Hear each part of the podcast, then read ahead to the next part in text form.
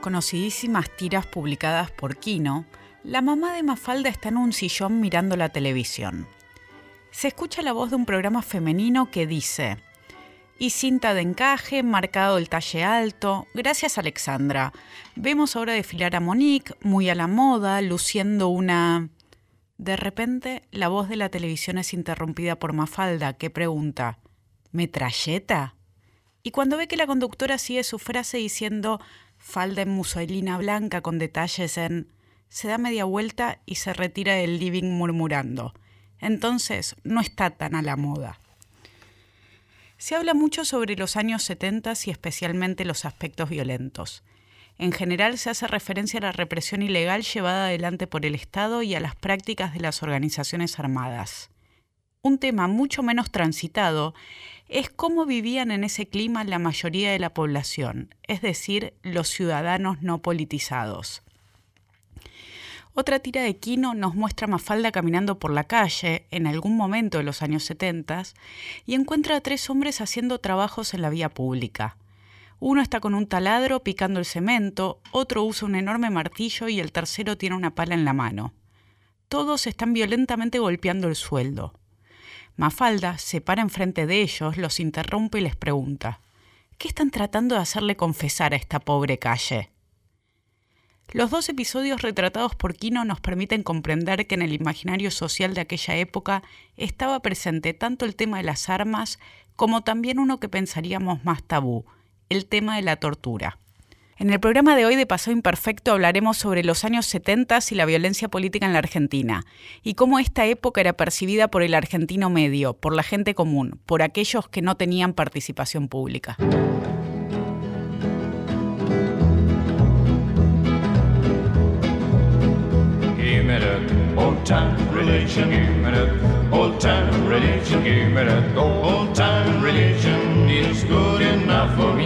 It was good for my mother.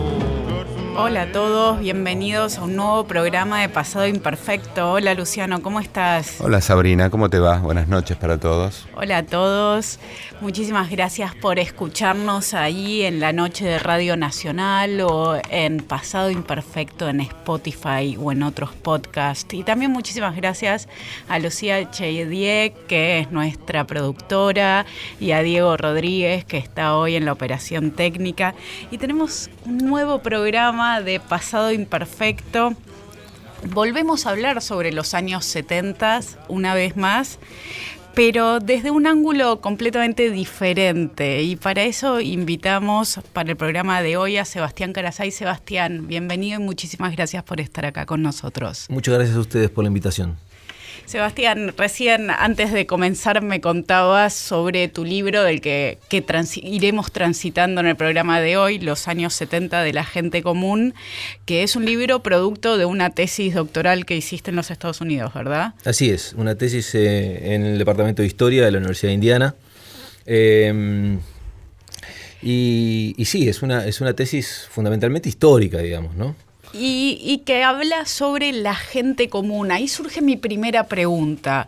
¿Qué significa la gente común y por qué nos resulta interesante mirarla?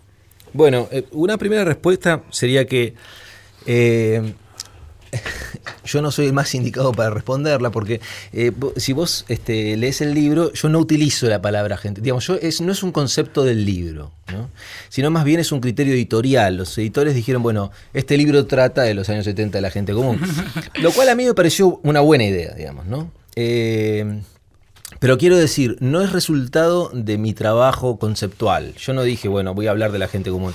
Yo tengo una definición más técnica y, mucho menos este, vendible, que, es, bueno, voy a trabajar de un sector específico de la sociedad, que son los sectores medios, pero dentro de los sectores medios voy a trabajar sobre los sectores que no se volcaron a la militancia política. Bueno, eso en un título es un desastre. pero el libro tuvo tres ediciones en español gracias a que eh, hay gente más inteligente que yo para, para decir, bueno, este libro trata de la gente común. Y, digamos, yo creo que el gran acierto en todo caso del título sería que eh, aunque en el terreno académico, digamos, uno pueda poner en discusión esa idea de gente común, porque bueno, que, y la otra gente que no era común, digamos. Eh, yo creo que el, lector, el que va a la librería, cuando ve ese título, sabe que no está comprando un libro sobre Isabel Perón, sobre, las, sobre la Junta Militar, digamos, sobre el papel de los sindicatos o de la iglesia. O, hablan de mí, hablan de mis viejos, hablan de... Está comprando un libro, digamos, de gente que evidentemente no fue la protagonista de la historia y por eso no se han dedicado todas las investigaciones que sí se han dedicado los protagonistas, digamos. Ahora, vos decís que no son los protagonistas en el sentido de que justamente no son los, los, los partidos armados, no son los militantes, no es Isabel. Pero ¿por qué hay que interrogar a ellos? ¿Cuáles son tus preguntas sobre ellos? ¿Qué es lo que vos querías ver? Eh, el título es muy significativo, ¿no? Es notoriamente significativo. Uno lo lee, ya sabe a dónde vas. Mira, yo creo que la investigación, digamos, parte de cierta inconformidad con respecto a cómo se habían leído los 70, digamos, ¿no? Eh, y esa inconformidad no, no tenía que ver con, bueno, tratar de contrarrestar lo que se había dicho, sino más bien de tender a completarlo, ¿no? Eh, porque efectivamente, digamos, eh, los años 70 no se pueden entender sin la radicalización juvenil, digamos, sin, eh, sin la opción armada, digamos, de, algunos partidos políticos o grupos políticos, eh, sin la represión militar, en fin, todos esos son los actores protagonistas de la época, digamos, y que habían acaparado, digamos, buena parte de los estudios. Pero a mí me parecía que, que era bueno, digamos, mirar esos años a través de un sector que había sido olvidado, y, en parte había sido olvidado porque el protagonismo de esta, digamos, de los, de los actores sociales este, que mencioné, eh, fue muy intenso, digamos, ¿no? Eh, tenían este, órganos de difusión, tenían este, revistas, tenían aparato, digamos, ¿no? Entonces, este, claro, eh, digamos, coparon eh, buena parte del interés de los académicos. Y resulta muy seductor estudiarlos también. Ese es el otro A mí me resultó fascinante. A mí me resultó fascinante. Incluso te diría que fue como un camino de ida, digamos, porque como a pesar de que el libro salió hace siete años, yo todavía no he podido salir un poco de esa mirada digamos, ¿no? Ahora estoy sobre los 60 y sobre los 70 y estoy trabajando sobre microhistorias y de alguna manera retomo un poco lo mismo, digamos. Nada, más que ahora voy a estar, trabajando cosas muy, muy específicas, digamos. Voy a trabajar sobre días en, los años 60 y los años 70, días específicos a partir de los cuales me parece que se puede leer un tema importante de la época, digamos, ¿no? Pero quiero decir, este, a mí me pareció una, una mirada fascinante. Y te pregunto sobre un sentido común instalado que no sé cuán cierto es, que tiene que ver con los años 70 y la producción de un giro hacia la izquierda en la sociedad. ¿Eso fue algo que sucedió?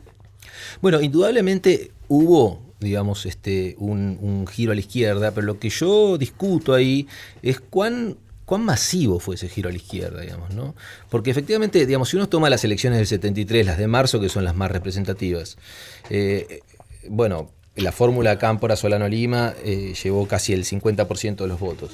Bueno, el otro 50% de la sociedad no, digamos, ¿no? O sea que hay, es la mitad de la población la que decide no acompañar a una fórmula que estaba acompañada, digamos, por grupos de izquierda este, y, que, de alguna manera en campo la veían como su expresión.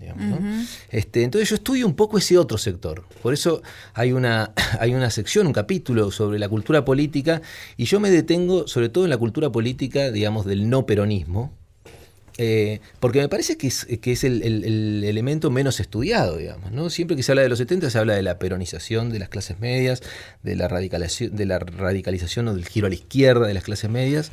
Y resulta que hay una buena parte de la sociedad que no giró, digamos, ¿no? Y que, y que a la hora de votar no votó por la opción, digamos, este, peronista. Entonces, este, me parece que, que en, ese, en ese sector yo centré mi investigación porque me parece que esa es la cultura política de la gente que yo estudio. te hago una pregunta. Eh, ¿Y cómo accedes a eso? Porque eh, la primera impresión que uno podría tener con el título es que vos vas a trabajar en un sector despolitizado el hecho de que no estén radicalizados, quiere decir que son despolitizados, no lo son. ¿Y cómo identificás a esa mitad? Porque, bueno, el voto es secreto, ¿no? no ¿Cómo llegás a ellos? Bien, eh, a ver, dos cosas. Por un lado, la, la, yo creo que una de las tesis del libro es que no, no estudio sectores despolitizados, digamos, sino más bien que tenían, una, tenían ideas políticas y yo trato de reconstruirlas allí, eh, pero sus ideas políticas no tenían, digamos, este, a, la, a la opción, digamos, radicalizada de izquierda como una de sus, de sus horizontes, digamos, ¿no? Eh, después, bueno, ¿cómo, ¿cómo analizar? Porque eh, eso realmente fue la pregunta metodológica inicial fundamental, digamos, de cómo, cómo se estudia un sector que precisamente no tenía una voz pública, digamos, no, había una No, hay un diario para ver de ellos, no hay una definición ideológica única. Exacto, exacto. Entonces, bueno, yo ahí lo que dije, bueno, por un lado tengo eh, los consumos culturales, digamos, ¿no? O sea, ¿qué, ¿qué es lo que leían? ¿Qué los conmovía? ¿Qué iban a ver al cine? ¿Qué leían, digamos, eh, en, la, de, la literatura del momento? Entonces hice un, trabajo de seguir un poco esas lecturas. ¿Cómo lo hice? Bueno, a partir de las revistas que decían, bueno, los bestsellers de este año fueron Silvina Burrich, Marta Lynch, Jorge Asís, en fin. Entonces yo decía, bueno, me entrego un poco al estudio de esa literatura. Después estudio también, bueno, los consumos televisivos y, de, hecho en el capítulo hay un, una larga sección sobre Orlando Ríos Taxista, digamos, ¿no? que efectivamente fue una telenovela que aspiraba, digamos, a, interpelar, uno puede decir a toda la sociedad, pero si uno mira el primer capítulo, Migré le habla a la, familia, a la familia típica de clase media. Vamos a hablar después un poco sobre Rolando Rivas. Bueno, pero entonces sigo, digamos. Entonces, ¿qué tenía yo? Por un lado, los consumos culturales. Por el otro lado, los, los medios que eh, leían ellos, tomé las revistas, o sea, por supuesto que leí también El Descamisado, en fin, las revistas de la militancia, pero, pero me preocupé más en leer las revistas que, leía un público mucho más general, como Panorama, Primera Plana, Confirmado, en fin, esas revistas. Después los diarios. Trabajé en tres zonas diferentes del país, entonces trabajé con los diarios más importantes, la capital de Rosario para la zona de Santa Fe, eh, la Gaceta de Tucumán, que, era realmente casi monopólica y, muy fuerte, digamos, este, en Tucumán. Sí, es verdad, lo dice la Gaceta, era el eslogan, digamos, ¿no? O sea, si lo dice la Gaceta no hay, no hay error. Y en Buenos Aires trabajé con bueno, la opinión, en fin. ¿Qué otro, eh, digamos, elemento tenía para acercarme a esto? Bueno, las encuestas, que, no, no había tantas como hoy, digamos, pero había. Y, yo encontré algunas muy interesantes porque además segmentaban a la sociedad en clases. Entonces ahí tenía una, una palabra más, digamos, ¿no? Eh, estudios de opinión. Muchos de los cuales los encontré en Estados Unidos, porque no estaban aquí ya. Ah, y el cuarto elemento son los testimonios personales, digamos, ¿no? Las, las, las entrevistas. Que ahí, digamos, hice muchísimas entrevistas y entrevisté a gente de todo tipo y color, digamos, pero después me concentré en lo que yo consideraba que era mi objeto de estudio, que eran precisamente esos, esas personas que yo había entrevistado y que en los 70 no habían tenido una militancia política. Bien, entonces, por un lado, grupos de clase media que no votan a Cámpor, al peronismo, y por otro lado, una, serie de instrumentos o fuentes que a vos te permiten acceder a ellos. ¿Qué caracterización haces de ese grupo en, términos políticos? Si esa es tu pregunta. Eh, me, sumo una cuestión a la pregunta de Luciano. A mí me da la sensación, de nuevo, sin estudiarlo, que el Perón que vuelve en los 70, no Cámpora, pero Perón, tiene un discurso más amable hacia las clases medias que el que supo tener en los 40. Entonces me imagino que ahí también puede haber habido una disputa y las clases medias tal vez no estaban tan centradas en el antiperonismo como antes, sino que estaban un poco más repartidas, me da la sensación y lo pongo yo como lo digo, yo lo digo eso, digamos, ¿no? O sea, yo trabajo sobre eh, yo me parece que en el 73 eh, conviene hablar más bien de no peronismo que de, que de antiperonismo, mm. digamos, ¿no? O sea, el antiperonismo del 55 eh, en algún sentido había quedado un poco dormido, relegado, digamos, ¿no? Entonces, hay sectores más bien no peronistas eh, y una parte de esos sectores no peronistas sí votan a, Cámpora, digamos, ¿no? Y de hecho yo incorporo algunos de esos testimonios en el, libro, digamos, ¿no? Eh, y sí, como decís vos, digamos, que yo creo que Perón claramente, digamos, cuando, cuando llega al país tiene como, como horizonte tratar de, tratar de ampliar su base política captando el centro, digamos, el centro político, el centro ideológico de la sociedad, ¿no? Por eso hay, una, hay un apartado que se llama Perón a la conquista de las clases medias, digamos, ¿no? Entonces ahí un poco yo juego con la idea contraria a la que se supone que, que es este, hegemónica dentro del campo, es decir, no tanto que las clases medias se peronizaron, sino que un poco que Perón, si se permite, digamos, inventar un término, se clase mediatiza, porque, digamos, él empieza a decir, bueno, este, no hay que ir por los extremos, no hay que ir, digamos, no, no vamos a tirar ni para los que quieren ir a la extrema izquierda ni a los que a la extrema derecha. Tiene un diálogo con Balbín, y, eh, digamos, muy constructivo con la oposición en general, digamos. Entonces, este, me parece que efectivamente Perón quiere ampliar su base de apoyo conquistando cada vez más clases medias. le, sale bien, ¿no? Le sale bien, le sale bien, sin duda, porque digamos, en las elecciones del, del septiembre del 73 amplía su base electoral al 60%, digamos, ¿no? 61%. Pero, digamos, esa, esa elección es un poco, yo qué sé, es un poco... Eh, digamos, este, hay que tomarla con pinzas porque hay, muchas menos opciones electorales ¿no? que, en, la de, marzo del 73. Este, y de alguna manera ya había ahí un desgaste, digamos, mucha gente vota por, a Perón como diciendo, bueno, que nos saque de esta situación, digamos, ¿no? Es el único que puede poner orden dentro de su propio movimiento. Bueno, e, eso es parte de la pregunta que yo te quería hacer. Eh, entre los valores está el orden, es decir, ¿cuáles son los valores de esos grupos a los cuales Perón eventualmente apela? Para poder eh, traccionarlos, ¿no? Que lo voten a él. Bueno, sin duda, digamos que en la medida en que la situación social se va percibiendo cada vez más bajo la idea de una anarquía, digamos, porque eso es lo que aparece en la prensa, digamos, este, la idea de, bueno, acá no gobierna nadie esta situación, digamos, ¿no? Entonces, este, efectivamente, estos sectores sociales eh, aspiran, digamos, a que haya cierto orden, digamos, ¿no? Lo que pasa es que ese, ese orden que de alguna manera Perón promete y parece que es el único que está en condiciones de, crear y de imponer, sobre todo al interior de su propio movimiento, a partir de su muerte, eh, digamos, este, Estalla se desmorona, digamos, ¿no? Entonces, este, yo creo que ahí sí uno puede decir, con Isabel vuelve cierto antiperonismo, es decir, son las mismas personas, digamos, ¿no? Pero que van cambiando y que en un momento dijeron, bueno, Perón es el único que puede ordenar esto, pero esas mismas personas cuando queda Isabel, digamos, con todo lo que sabemos que fue ese gobierno y la, el, digamos, el protagonismo de, de, Lorenzo, de, perdón, del brujo López Rega. Eh, López Rega, en fin, esa, esa situación hace que... Eh, la confianza que tenían en Perón no se traslada. Se desvanece, se desvanece y yo creo que ahí sí se recrea cierto antiperonismo, digamos. ¿no? Incluso uno lo puede ver en la, en la propia prensa, digamos, que que, empieza a decir, bueno, no, este gobierno es un desastre. Te voy a llevar un poquito hacia atrás, porque vos haces una apuesta cronológica que a mí me resulta muy interesante. Hablas de los años 70 todo el tiempo, pero de hecho empezás en 1969 y te vas a extender hasta 1982.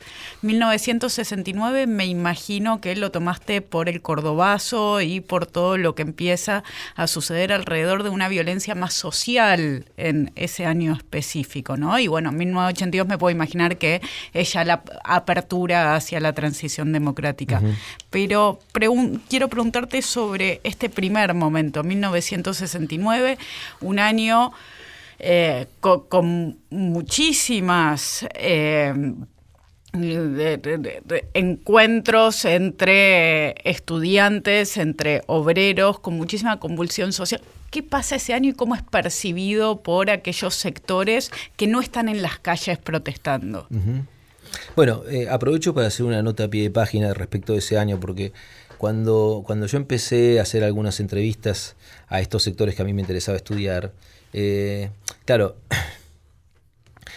yo había elegido 69 por lo que decís vos, digamos, porque el 69 había sido como el año en donde esa, esa suerte de, de tranquilidad, entre comillas, o de paz social que había conseguido el gobierno de la Revolución Argentina, este, bueno, aparece como una fantasía, digamos, ¿no? Y aparecen las rebeliones estudiantiles y obreras del 69. Entonces, efectivamente, esa era la razón por la que elegí el 69. Pero cuando empecé a conversar con mis entrevistados, recuerdo uno de ellos que me dijo, ah, elegiste el 69, ya sé por qué, ¿no? Entonces yo le dije, ¿y por qué? y el hombre llegó a la luna, digamos. Me encanta. Entonces yo dije, claro, yo, Cordobazo, todo el demonio. Yo, sigo, viste, con la idea de que la política arma eh, la vida de las personas, digamos, y, y, efectivamente no es así, ¿no? No es así. A mí, a mí realmente, digamos, a pesar de que yo tenía la intención de estudiarlos, yo seguía con la cosa, con la mirada política. Bueno, el 69 es el cordobazo, para vos, para mí, para Luciano y probablemente para casi todos los historiadores, digamos. Y para este niato de Correa. Pasan otras cosas. Es, el hombre de la luna, digamos. bueno, en fin. Este, entonces, vuelvo a tu pregunta. Sí, efectivamente, ahí hay un cambio, digamos, se. se, eh, la, revolución argentina muestra fisuras, digamos, ¿no? el gobierno de la revolución argentina, eh, digamos, el gobierno militar de la revolución argentina muestra fisuras eh, y ese descontento se expresa en el interior de una manera muy poderosa, muy fuerte. Eh, entonces, bueno, ¿cómo percibieron estos sectores? Bueno, ahí otra vez yo trato de guiarme con algunas encuestas que aparecieron en los diarios en aquella época, en las revistas especializadas, algunos estudios que hay sobre el cordobazo, sobre el tucumanazo, eh, y un poco, digamos, mi, percepción es que en general estos sectores medios apoyan esas rebeliones, apoyan porque fundamentalmente están, eh, digamos, muy descontentas con los magros logros de la Revolución Argentina. Em, y también porque, sobre todo los, las movilizaciones estudiantiles, porque buena parte de estas clases medias, digamos, se siente solidaria con este movimiento estudiantil que empieza, vamos a decir así, a rebelarse. Entonces yo diría que la primera reacción, si uno tuviese que, que poner, digamos, una, un título, es más bien de comprensión y de solidaridad. ¿Y es positiva la imagen sobre estos estudiantes? Yo diría que sí, digamos, los datos que hay son de que son digamos, de que hay comprensión respecto de eh, lo que los lleva a movilizarse, lo que los lleva a rebelarse.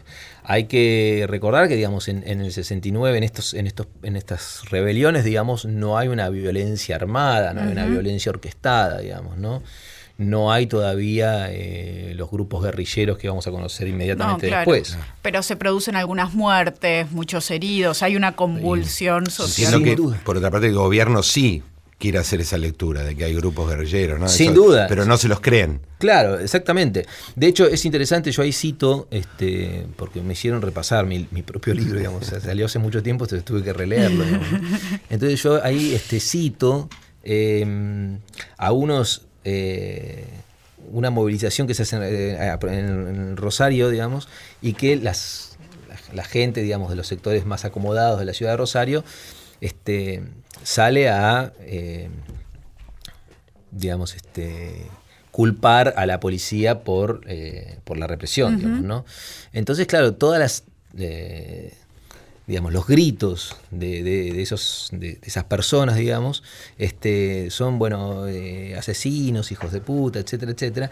Y hay un estudiante y un militante que, es entrevistado por, por un periódico de Santa Fe que dice, claro, es la clase media, no entiende, moraliza todo, dice ¿no? Un chiquilín, digamos, un chico, pero militante, con una visión política de las cosas, y dicen, bueno, sí, está bien, parece que están con nosotros, pero en realidad algo político lo convierte en algo moral. Y entonces parece que los policías son malos, pero acá el problema no son los policías, sino es el sistema. claro, es el gobierno militar. École. Y empecemos a conversar un poco sobre lo que sí va a ser el surgimiento de los partidos armados al poco tiempo y una primera pregunta es si estas personas ven con simpatía este inicio. ¿Qué, tenemos? Montoneros en 1970. Recordanos un poco cómo fue el inicio de las primeras acciones, cómo, cómo aparecen. Bueno, digamos, hubo antes, ¿no? Todos sabemos que la experiencia del ejército guerrillero del pueblo es anterior, en el 63-64 en Salta, digamos. Este, hubo episodios, bueno, los uturuncos, digamos, hubo, hubo episodios menores, digamos, ¿no? Pero yo diría, me imagino en este momento mucha gente diciendo, ¿cómo menores? Eso claro, pero en función de lo que vino después. En función de, en términos relativos. y que no tuvieron en las personas no, de hecho, casi una centralidad tan fuerte. Pregunta hoy a cualquier persona de 75 años que fue el ejército guerrillero del pueblo en Salta y no sé si van a decir algo, digamos. Este, sin duda van a decir algo de Montoneros, o sea, Montoneros quedó como una marca registrada. Hasta hoy es una metáfora hoy, digamos, ¿no? Eh, para pensar lo político. Eh, bueno, entonces decía, vos me decías, recuerdo un poco, bueno, eh, la presentación en Sociedad de Montoneros es el secuestro de Aramburu, digamos, ¿no? que después aparece asesinado. Eh, y bueno, el Ejército Revolucionario del Pueblo, digamos, que es la, guerrilla marxista, digamos, la guerrilla no peronista, eh, digamos, también surge en esos Para la misma época. Para la misma época, eh, y empiezan con acciones armadas importantes en 71, digamos. Decíamos antes que para el momento en el que son las elecciones de 1973 y el regreso de Perón hay un pedido fuerte de orden y de poner límites a las acciones de estos partidos armados. Eh, unos años antes, en el momento del surgimiento, ¿encontramos ya esa versión a sus acciones o cómo eran leídas? Bueno, ahí otra vez, digamos, ¿qué es lo que había, no? Eh, había un, eh, un, libro, digamos, central, en muchos aspectos sigue siendo eh, importante, de Guillermo O'Donnell, que se llama El Estado Burocrático Autoritario. Un libro escrito a principios de los 80, publicado en 1982 por la Universidad de Belgrano. Bueno, en ese libro, Guillermo O'Donnell plantea que había un alto nivel de simpatía hacia los movimientos, eh, él los llama terroristas, ¿no? él construye un índice que se llama índice de actitudes hacia el terrorismo, y dice, bueno, hay un alto nivel de simpatía hacia el terrorismo que él lo cifra en el 50%. Altísimo. Altísimo. Hacemos una pausa y retomamos esto en el próximo bloque. Okay. Estás en Pasado Imperfecto. Seguimos en Pasado Imperfecto por Nacional.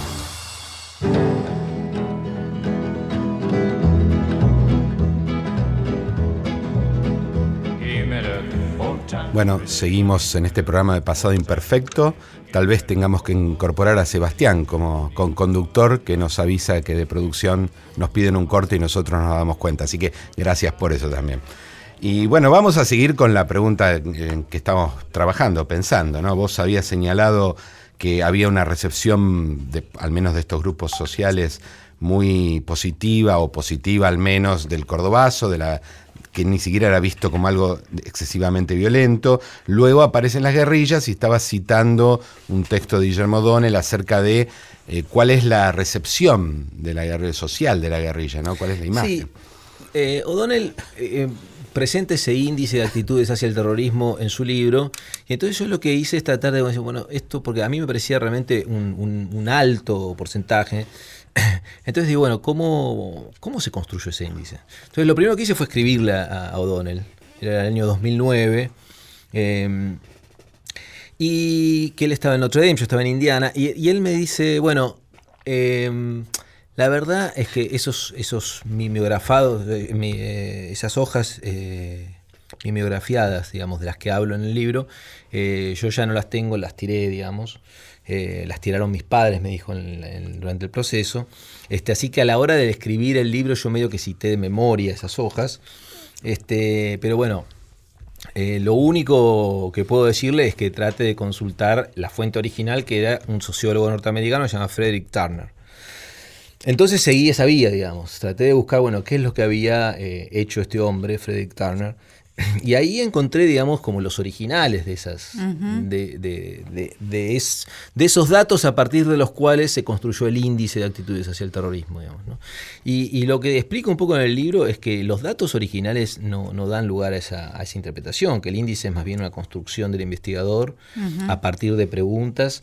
Y, lo que hago es tratar de, sumar nuevos estudios, digamos, nuevos, viejos estudios, pero desconocidos hasta hoy, eh, que encontré en la Universidad de Connecticut en donde efectivamente había estudios, había una cosa que se llamaba el opiniómetro, que eh, era una empresa IPSA este, encargada de hacer estudios de opinión sobre temas muy diversos, uno de los cuales era la cuestión de la guerrilla armada, y esos índices dan un porcentaje de simpatía muy, muy inferior, digamos. Igual relevante, porque a mí no me parece irrelevante que el 10, 11, 12%, depende de la ciudad que uno tome, eh, simpatice con movimientos armados en el año 70, 71. No es poco, digamos, pero no es el 50% de la población. Es una diferencia sustancial. Es sustancial. y más allá de la valoración hay otro dato que vos contás en tu libro que también es central, que es que la revista Panorama, una revista que era muy leída en su momento, en 1970, pone como personaje del año justamente el terrorismo. Sí. Entonces, más allá de la valoración y cuánto era la positiva, tenía una centralidad muy importante en la época. Una centralidad importante. Eh, Que además es interesante porque Panorama, que era una revista que ya te digo, a mí me sirvió mucho porque me parece que reflejaba muy bien, digamos, eh, eh, una suerte de pensamiento medio de centro, digamos, ¿no? modernizador, progresista, pero de centro, que condenaba los extremos. Eh, Panorama elige de personaje del año del 70 al terrorismo y de personaje del año de 1971 a lo que llama el argentino medio. Ah. ¿no? ¿Y qué es el argentino medio? ¿Qué es el argentino medio? Aparecen ahí un conjunto de este, argentinos entrevistados que efectivamente tenían esta, esta, esta visión de decir, bueno, no, este, con el terrorismo no vamos a ningún lado, esta violencia hay que pararla. En realidad, eh, la, opción, digamos, del cambio armado nos daña más de lo que nos, este, nos beneficia. Eh, pero por el otro lado tampoco es eh, militarista, digamos. Es decir, no quiere, digamos, un, gobierno como el que Onganía soñaba, digamos, ¿no? Este, eterno. Entonces, este, es interesante eso, porque eh, por un lado está el terrorismo, pero por otro lado está el argentino medio. Y la, la, conclusión un poco que yo hago de leer esas dos tapas, esas dos revistas conjuntamente, es que para Panorama, digamos, el, el argentino medio era el que sufría, digamos, eh, fundamentalmente toda la situación social, entre ellas, digamos, la, amenaza del terrorismo, eh, pero a su vez, dice, es el argentino medio la fuente de esperanza de esta sociedad, ¿no? Entonces, como que lo veía como, bueno, está en el medio de eso. Por un lado, este, rechaza los cambios radicales, pero por el otro lado es la esperanza de que efectivamente los cambios radicales este, no prosperen. Y ese argentino medio posiblemente también era el, mismo, la misma persona que frenaba sus tardes para ver una telenovela muy popular de la época que era Rolando Rivas Taxista. Yo te voy a pedir un poco, te voy a contar algo. Yo doy tu libro hace muchos años en una materia en la que le tengo que explicar a los alumnos de qué se trataba Rolando Rivas Taxista, así que lo primero que te voy a pedir es que nos cuentes un poco cómo era eso para poder entender después el análisis que, vos haces. Rolando Rivas Taxista eh, fue una telenovela absolutamente eh, novedosa, digamos porque al melodrama, que es lo típico de una telenovela, y a una historia típica, digamos, que es un muchacho más bien, digamos, de, clase media baja, que se enamora de una chica de la alta sociedad, o sea, a un tema, digamos, trillado. Muy visitado, sí. Exactamente, típico podríamos decir, incorpora por un lado una presencia política inusitada. No había habido hasta Rolando Rivas, digamos, vos ves, eh, primero hay exteriores, es una novela con exteriores. En los exteriores hay pintadas todo el tiempo. Aparecen pintadas. En, la, en el cuarto de, Rolando Rivas, que era un taxista, eh, está la foto de Eva Perón. En fin, hay eh, todo el tiempo llamadas políticas. Pero por el otro lado, lo que incorpora es una reflexión. Una reflexión eh, sobre un tema digamos, contemporáneo, que era precisamente el surgimiento de los grupos armados, digamos. ¿no? Entonces, este, eso la convierte en algo eh, único. ¿Qué era Rolando Rivas? Bueno, era una telenovela que se daba en, Canal 13 eh, y que separaba el país para verla, digamos, hay muchos datos que, evidencian eso. Tan famosa fue primero que, gana el Martín Fierro, o sea, en 1973 gana, gana un premio. Eh, García Satur, que es el protagonista, el taxista, digamos, se convierte en una estrella. Ídolo popular. Ídolo popular. Solita Silveira hasta hoy es recordada fundamentalmente por eso, digamos. Incluso en el gremio de los historiadores. Alguna vez cuando yo dije que estaba en conversaciones con ella, eh, me dijeron, ay, por favor, conseguime el contacto. o sea, es un, es un ícono. Quedó de, Y vos ahí encontraste un personaje que era el hermano de Rolando Rivas. Sí, que ese no estaba muy visitado. ¿no? De hecho, yo, por ejemplo, que, no la vi porque precisamente en ese año yo nací, pero digamos, en el, eh, sabía de esa telenovela, yo desconocía que había un hermano, digamos, de García Satur, Quique Rivas, que, eh, bueno, que era miembro de un movimiento guerrillero, ¿no? que, que Migré, que era el autor de esta telenovela, eh, le, pone una sigla muy parecida a la del Ejército Revolucionario del Pueblo. El ejército, el ejército eh, yo creo que revolucionario reivindicador o algo por el estilo, digamos. Está en el libro, digamos. ¿no? ¿Y cómo era este personaje? Y este personaje era la contracara de Satur, digamos, ¿no? O sea, o sea de, Rolando Rivas. O sea, Rolando Rivas era un taxista buenísimo que si le, le dejaban un millón de dólares en la parte de atrás, él iba y los devolvía, era más bueno, mantenía toda una familia, que eso también es interesante, digamos, porque con el sueldo de taxista, o sea, está bien que pasaba todo el día arriba del taxi, pero la telenovela presenta que él mantiene a toda la familia, entre ellos a un hermano que estudiaba, digamos, ¿no? Y estudiaba y leía cosas mm. raras. Cosas raras. La esposa de Quique Rivas, Leonor Benedetto, eh, que vive también en esa misma casa, digamos, con ellos, eh, dice, ah, pero no, pero tu hermano, la verdad que no, yo es como si no tuviera marido, porque tu hermano se la pasa leyendo y pronuncia mal los nombres de los autores del momento. Dice, lea Barllosa, lea a, Marcose, Y ahí está Pablito Codevila, que hace de hermano menor. El encaso, el encaso hace, hace de hermano menor de los Rivas, digamos, y que él interviene y dice, no, no, lo que lee es Vargallosa, lo que lee, Va traduciendo. Entonces este, es, muy interesante, digamos. Pero el punto es que este, Quique Rivas termina eh, siendo, digamos, el, que el, ejército, digamos, guerrillero al que él pertenece, eh, le encarga el secuestro nada menos que del, padre de Solita Silveira, digamos, del, padre del Garapaz.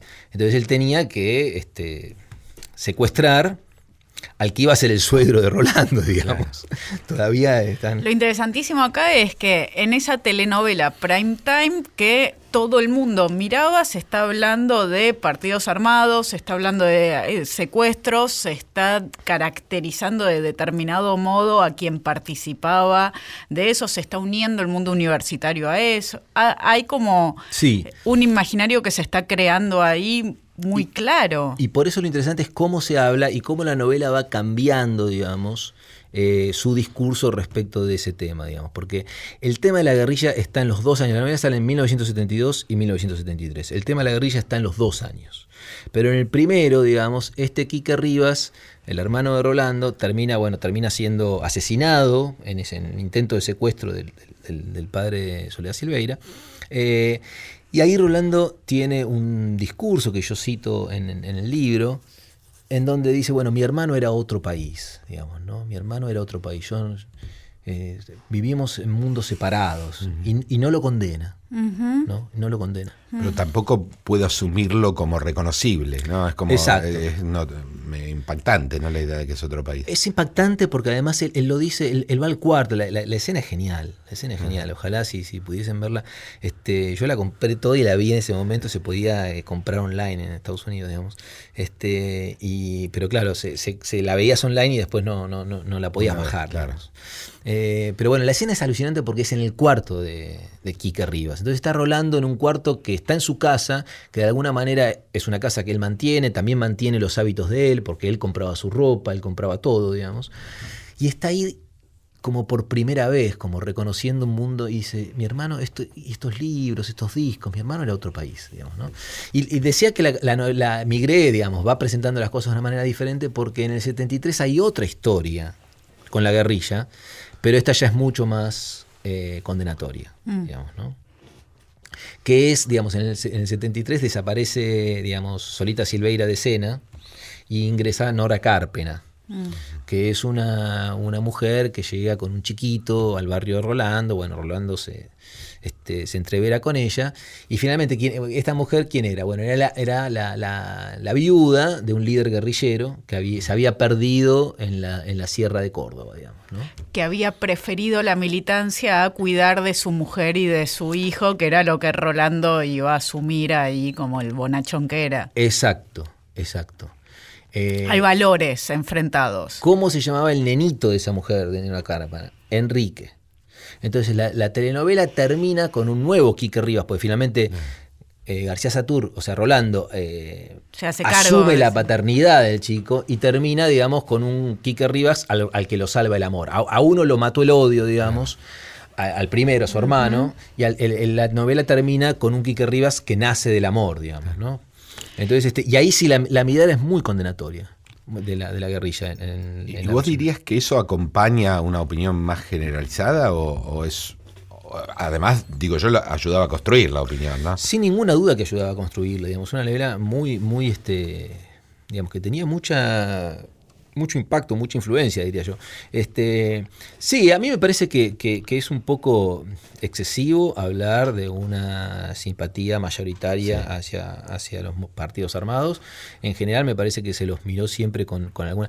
Por, por otro lado, digamos, los datos que hay, eh, que yo cito también en el libro, es que no estaba muy claro, digamos, cuáles eran sus objetivos, porque partidos armados había muchos, digamos, acciones guerrilleras había muchas, este, atentados, y, y finalmente eh, a veces como que no, no- no estaba claro, digamos, bueno, cuál es el horizonte de eso, Por- porque... Cuando eh, dicen revolución, ¿qué están diciendo? Exactamente. Y esto es interesante. Los propios partidos armados se decían estas cosas entre sí, ¿no? Este, es decir, Santucho decía, bueno, el problema de, de la guerrilla peronista es que están sometidas a la, a la figura de un líder burgués, digamos, ¿no? Entonces, este, el- el- la enfermedad de, de los montoneros es el populismo, decía Santucho. Y los montoneros le decían, bueno, el problema de ustedes es que ust- ustedes no, no conocen al pueblo y el pueblo no los conoce a ustedes.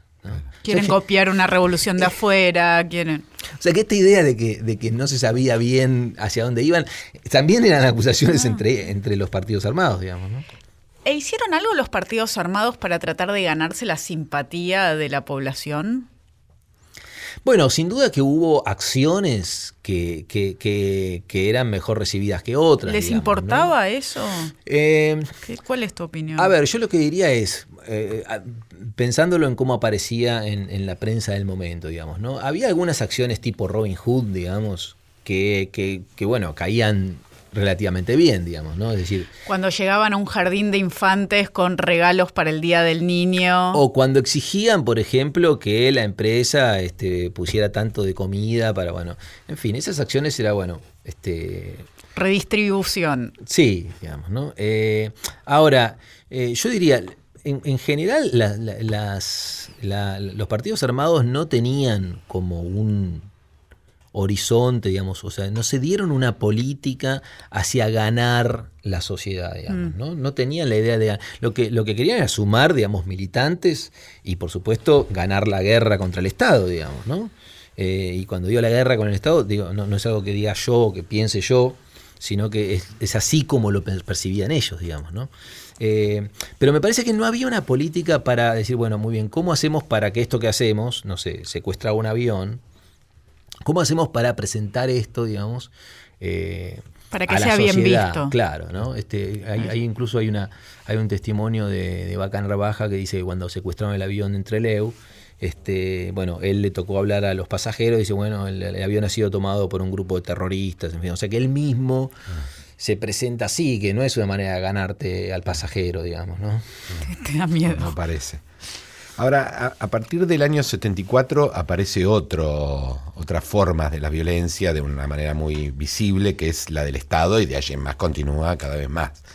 Eh, ¿cómo, ¿Cómo se vincula este grupo, esto, la gente común, la clase media, como sea que la definamos, con esta violencia distinta que es la violencia estatal? Sí, bueno, sin duda que la violencia estatal existe desde mucho antes también, digamos, ¿no? Pero efectivamente hacia el 74 empieza a organizarse, digamos, un, digamos, un, un aparato represivo eh, que empieza a adquirir la forma ya de cierta sistematicidad, Sí. digamos, ¿no? Eh, que yo ahí a propósito, digamos, en el libro, por supuesto que, que todos sabíamos que la represión cruda empieza antes que el 76, digamos, eso no es una novedad del libro, digamos, pero sí me parece interesante, yo inicio el capítulo sobre la violencia estatal con un informe que encontré que, que hasta, digamos, yo no lo conocía y me parece que nadie lo conocía, digamos, porque lo encontré en, en un lugar recóndito de los archivos, un, eh, un informe que se escribe, que si uno lo lee parece escrito en el 77, 78, digamos, o sea, porque está hablando de una maquinaria represiva del Estado, orquestada, muy bien dirigida, y, analiza todo el circuito, digamos, y el circuito es tortura, desaparición, muerte, en fin. Y, perdón, ¿de qué año está hablando? 74 y 75. Ah. O sea, el, eh, perdón, 74, porque el, el informe se escribe a fines del 74, diciembre del 74. ¿El informe qué es? Todavía no el 75. Es un informe que eh, hace un grupo de eh, académicos eh, encargado por la LASA, por la Latin American Studies Association. Que les encargan hacer un, estudio, digamos, sobre la situación argentina. Y ellos hacen un informe muy crudo y en donde dice esto no tiene nada que envidiarle al Chile de Pinochet. Ah. Se publica en el 76 pero el informe está, eh, toma casos hasta diciembre del 74 y se escribe en el 75. Y eso, perdón, cuando decís académicos, ¿son académicos de dónde? Corradi. Bueno, son, son eh, dos académicos, creo que norteamericanos. Eh, Corradi no recuerdo, digamos, este, cuál es su nacionalidad, digamos, pero ahí están los nombres, digamos, no citados. Eh, pero lo interesante es que ellos no, no, no es una apreciación de valor nada más, sino que citan casos. Es casi... Y que ya estaba este elemento sistemático, no solamente había represión ilegal, que es algo, como vos decís, más conocido durante el tercer gobierno de Perón, con Perón en vida, sino que había una sistematicidad. había una sistematicidad, había una sistematicidad que ahí se denuncia, se denuncia de una manera muy clara. Se, se habla de terrorismo, o sea, se dice el Estado está siendo terrorista no dicen terrorismo de Estado, pero dicen eso. Em, y, además se denuncian casos este, específicos. Eh, lo, que no hay ahí, y que efectivamente va a ser una, truculenta novedad, digamos, del proceso de reorganización nacional, este, son los centros clandestinos de detención. digamos, ¿Y tus entrevistas te permitieron recrear cómo era pensada esa violencia estatal por parte de de las personas? Bueno, sí, digamos, yo, yo ahí intento ensayar nuevas hipótesis sobre, sobre el tema, digamos, ¿no? Eh, porque, digamos, las frases que han pasado la historia, digamos, como, digamos, autoindulgentes o exculpatorias, digamos, las de eh, algo habrán hecho, por algo será, en fin, las frases con las que se, suele, digamos, este, emparentar a la actitud de la sociedad no politizada, o sea, no, volcada a la política. Bueno, yo trato de, volver sobre esas frases y, leerlas más bien como, como frases que evidencian no tanto una percepción sobre los acusados o sobre los aquellos sobre los que recaía la, represión, sino más bien sobre la gente que la imponía, digamos, ¿no? Y el agente era el Estado, es decir, cierta idea de que el Estado había vuelto, ¿no? cierta idea de que este, la, anarquía, digamos, que ellos percibían hasta el 76, digamos, había, había este, finalizado. Y ahora efectivamente había, digamos, un organizador digamos, de ese orden que hablábamos antes que estaban reclamando. Finalmente llegó, llegó de la mm. peor manera. Yo lo que diría es que, eh, digamos, el, Estado terrorista, digamos, el proceso militar hizo lo imposible por ocultar esa violencia, digamos, ¿no? Este, incluso Videla creo que dijo en, en una de sus entrevistas, la entrevista que hizo con Reato, dijo, bueno, ¿Qué quieren? Que, nosotros dijimos, bueno, hoy fusilamos a cinco acá, mañana 10 en Córdoba, pasado aquí. La sociedad no lo hubiera tolerado. Entonces yo digo, el Estado escondió por algo, digamos, ¿no? Escondió porque efectivamente no podía conseguir consenso para semejante maquinaria de muerte. Eh, por eso, digamos, yo trato, yo en ningún momento trato de, incorporar la, idea de la culpa, digamos, ¿no? Yo no, menciono la palabra culpa en el libro. no hay un juicio sobre cómo actuó las personas, sino tratar de entender tratar de comprender, comprender, digamos, cómo, cómo, cómo lo pensaron. Para, eh, eh, lo que vos estás diciendo es que el orden que imaginaba ese, ese sector de la sociedad no es el mismo del de Videla. No, sin ninguna duda. que hay una distancia entre uno y otro, a pesar de que... Hay una distancia abismal, digamos, ¿no? Hay una distancia abismal. Me parece que, sin ninguna duda, digamos, ese orden que finalmente se terminó imponiendo digamos, a sangre y fuego en los campos de, en los, en los centros clandestinos de detención, era algo que yo diría que incluso no era acompañado por, por mucha gente del propio gobierno, digamos, ¿no? La sola existencia o no de, lugares de detención y de tortura me parece que marcan una actitud completamente diferente entre los dos momentos de represión ilegal. Y, vos eh, eh, vincularías eso con la reacción casi, no voy a decir eh, de la totalidad, porque nunca hay nada de la totalidad, pero muy masiva, contraria a eso una vez que eso se empieza a conocer? Es decir, el no, el no haber nunca coincidido, eh, si eso tiene que ver con que a partir del 82, cuando se empiezan a saber cosas, eh, la reacción es muy, es abiertamente contraria, ¿no? Sí, sí, es abiertamente contraria. Yo diría,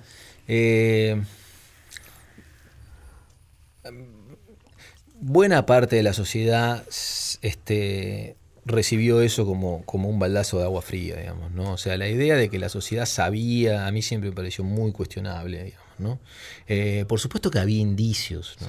Por supuesto que había indicios, sobre todo si uno vivía en las grandes ciudades en donde efectivamente eh, las desapariciones se, se producían en, en, el espacio público, digamos. Este, eh, pero me parece que decir que se sabía el grado de, digamos, de, de, de, macabra estructuración del aparato represivo del Estado, en fin, los cadáveres al mar, en fin, todo eso es... Eso, es, este, eso no sé, soy. Y a mí me parece que eso es, es, es muy difícil de sostener. Uh -huh. digamos, ¿no? Quiero hacerte una última pregunta, ya tenemos que terminar, pero que nos cuentes un poco, al menos brevemente, otra parte que vos explorás en el libro y que resulta muy interesante tiene que ver con discurso publicitario y un consumo más masivo. ¿Ahí se ve violencia también?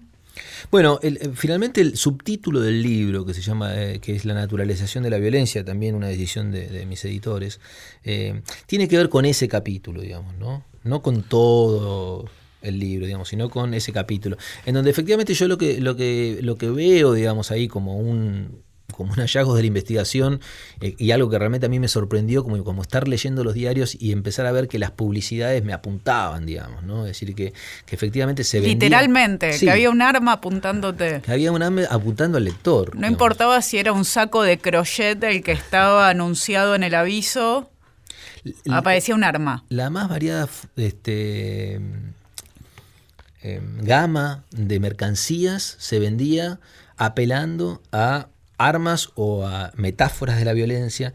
Y a mí me pareció, una vez que, que, reuní todo ese material, dije, bueno, no, algo tengo que, armar con esto, digamos, porque esto es muy impresionante. Y por otro lado, ¿qué es lo, que impresionaba? Bueno, que, uno no lo podía imaginar ni antes ni después, digamos. O sea, yo revisé la publicidad de los 60 y no está, y uno revisa la publicidad de los 80 y no está. Digamos, ¿no? Y hoy nos Entonces, resultaría claramente muy chocante que frente a cualquier duda. producto haya un rifle al lado. Exactamente, digamos. Un actor muy popular de la época, en el año 1971, para vender un caramelo Bonafide. Un caramelo. Asesina a, asesina a, a, quien se lo quiere robar, digamos. claro. Tremenda. Claro, sí. Y, te... esa, y esa fue una publicidad premiada. Fue wow. una publicidad premiada. Entonces digo, bueno, ahí hay, ahí hay algo, digamos. Entonces, efectivamente, yo construí la tesis de la naturalización de la violencia en el sentido de, bueno, la violencia, además de ser todo lo que sabíamos en el ámbito político, digamos, eh, en, el, en, el, espacio simbólico representaba como una suerte de eh, eh, camino para seducir al, al consumidor. ¿no? Yo podía utilizar la violencia para tratar de ganar nuevos clientes. Y, y, si eso pensaron los publicistas es porque probablemente haya sido claro. un, un, una estrategia exitosa, eficaz. Claro, porque aparte no lo viste en una publicidad aislada, sino que lo encontrabas en los diferentes decenas, rubros. Decenas y, y, además en todas partes del país. O sea, uh -huh. en el diario La Capital de Rosario, publicistas de esa zona para negocios de esa zona, también la violencia. Lo mismo en Tucumán. Era una época, no era solo la política, era y yo creo que sí, yo creo que efectivamente hay un elemento que por eso yo trabajo más ahí en el plano más inconsciente, digamos, ¿no? Porque la publicidad trabaja con el deseo de las personas. Eh, y, a mí me parece que, que, la violencia haya sido un vehículo eficaz para captar consumidores es un dato de una época que después no se ha vuelto a repetir. Muchísimas gracias, Sebastián, por acompañarnos en este programa. Gracias. Gracias, Sebastián. Muy interesante, ¿eh? muy, muy interesante. Hasta el próximo programa de Pasado Imperfecto. Chao, Luciano. Hasta luego, chao.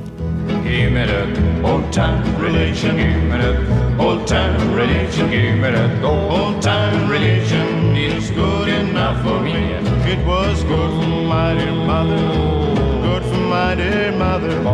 Good for my dear mother, and it's good enough for me. Old time religion, give me that. Old time religion, give me that. Old time religion is good enough for me. It was good for dear father, good for mighty father, good for mighty father, and it's good enough for me. Old time religion, give me old religion, old time religion, it's good enough for me. It was good for my dear brother, good for my dear brother, good for my dear brother, and it's good enough for me.